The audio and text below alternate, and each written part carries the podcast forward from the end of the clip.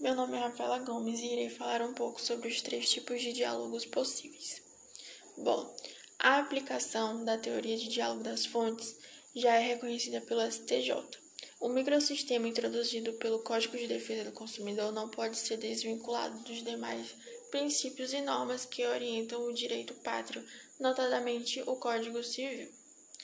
Bom, o primeiro diálogo é o diálogo sistemático de coerência, que é a aplicação simultânea das duas leis. Uma lei pode servir de base conceitual para a outra, especialmente se uma lei é geral e a outra é especial, como o Código Civil e o Código de Defesa do Consumidor. Por exemplo, o Código de Defesa do Consumidor só se preocupou em conceituar e estipular instintos que são específicos para tutelar o objeto a que tal lei destina.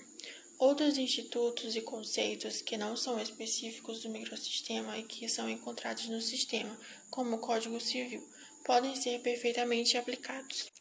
O outro diálogo é o diálogo sistemático de complementariedade e subsidiariedade em antinômios aparentes ou reais, ou seja, a aplicação coordenada das duas leis.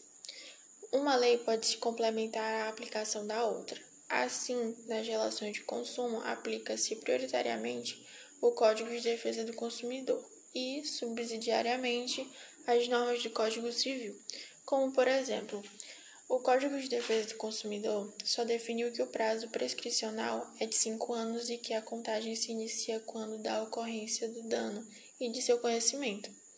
Todas as outras questões sobre prescrição são retiradas do sistema do Código Civil de modo subsidiário. A aplicação coordenada das leis é interessante porque evita a repetição desnecessária de artigos.